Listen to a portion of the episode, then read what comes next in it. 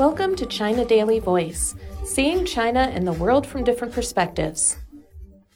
Advanced Study of Tracing Nations' Origins.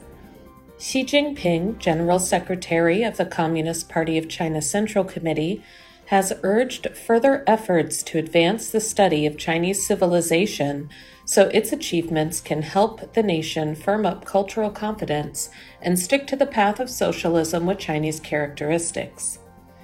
Xi called for the efforts on Friday afternoon while presiding over a group study session of the Political Bureau of the CPC Central Committee on a national research program dedicated to tracing the origins of Chinese civilization.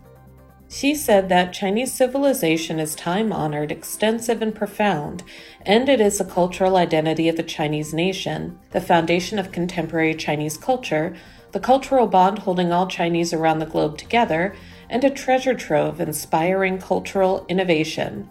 He called for better understanding of the more than 5,000 year history of Chinese civilization to strengthen historical awareness and cultural confidence of the party and the whole of society in realizing national rejuvenation. During the group study session, Xi recommended the achievements in the study of the national project of tracing the origins of Chinese civilization. The study was launched in 2002 with about 400 scholars across the country in 20 disciplines of natural and social sciences taking part. Further effort should be made to link the study on the origins of Chinese civilization with other major issues, including features and forms of Chinese civilization, in order to explore and explain how a sense of community among the Chinese people was developed and how Chinese people of all ethnic groups are united in diversity, he said. He underlined the need to adapt China's fine traditional culture to socialist society and display the unique symbol of the Chinese nation to bolster the Chinese spirit, Chinese values, and Chinese strength. Noting that Chinese civilization has been known for its openness and inclusiveness since ancient times, Xi said it has gained new vitality through exchanges and mutual learning with other civilizations. He underlined the importance of upholding equality, mutual learning, dialogue, and inclusiveness in cultural exchanges, saying different countries' development paths should be respected.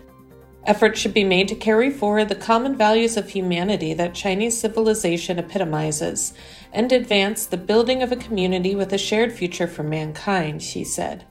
He also stressed the importance of protecting cultural relics and heritage and called for efforts to actively promote the protection and utilization of those cultural relics. Wang Wei, director and researcher at the Chinese Academy of Social Sciences Academic Division of History, gave a lecture about the National Research Program to the participants of Friday's group study session. He told China Daily that four archaeological sites from between 3500 and 1500 BC, Liangzhu in Zhejiang Province, Taosi in Shanxi Province, Shimao in Shaanxi Province, and early Erlitou in Henan Province have been the focus of relevant studies, and other major city ruins from this period along the Yangtze, Yellow, and Liaohe rivers were also highlighted.